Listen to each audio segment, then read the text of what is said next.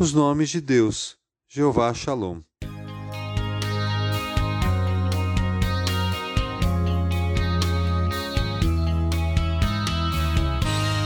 Disse-lhe, pois, o Senhor: Paz seja com você. Não tenha medo, você não morrerá. Gideão construiu ali um altar em honra do Senhor e lhe deu este nome: O Senhor é paz. Juízes 6, 23 e 24. Antes que houvessem os reis em Israel, Deus escolheu líderes para governar o seu povo, chamados de juízes. E foi um deles, Gideão, que nos apresenta outro nome que revela mais um atributo de Deus. Ele apresenta o Senhor como Jeová Shalom, que quer dizer o Senhor é a nossa paz. Quando procuramos entender melhor o que Gideão quis dizer com este nome, vemos que o termo paz, shalom em hebraico, significa bem-estar, integridade para o nosso total bem-estar. Não significa necessariamente uma vida sem lutas, sem guerras. O Senhor é a minha paz traz a nós uma perspectiva correta sobre paz. A melhor tradução para a palavra shalom é realmente paz.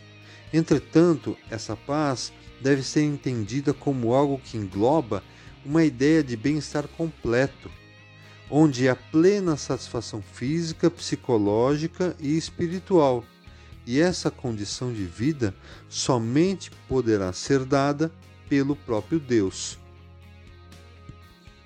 Então, afinal, que tipo de paz Gideão está associando ao nome de Deus e que pode ser dada apenas por ele?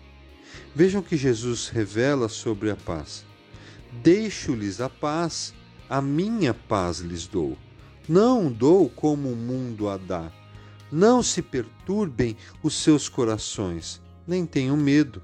João 14, 27. Então podemos verificar que esta paz revelada por Deus em seu nome de nada tem a ver com algum poder bélico ou de nossa própria força para não vivermos em guerra.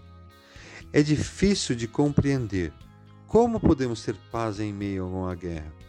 Como posso ter paz no coração em meio a uma pandemia, por exemplo? Bem, é exatamente isso que Gideão reconhece.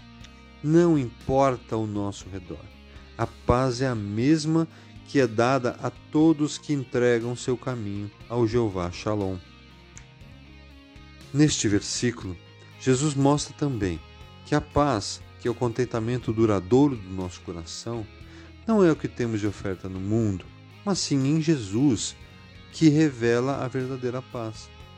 Para Gideão, isso representava o entendimento de que a capacidade de descansar, de relaxar, andavam de mãos dadas com a presença de Deus.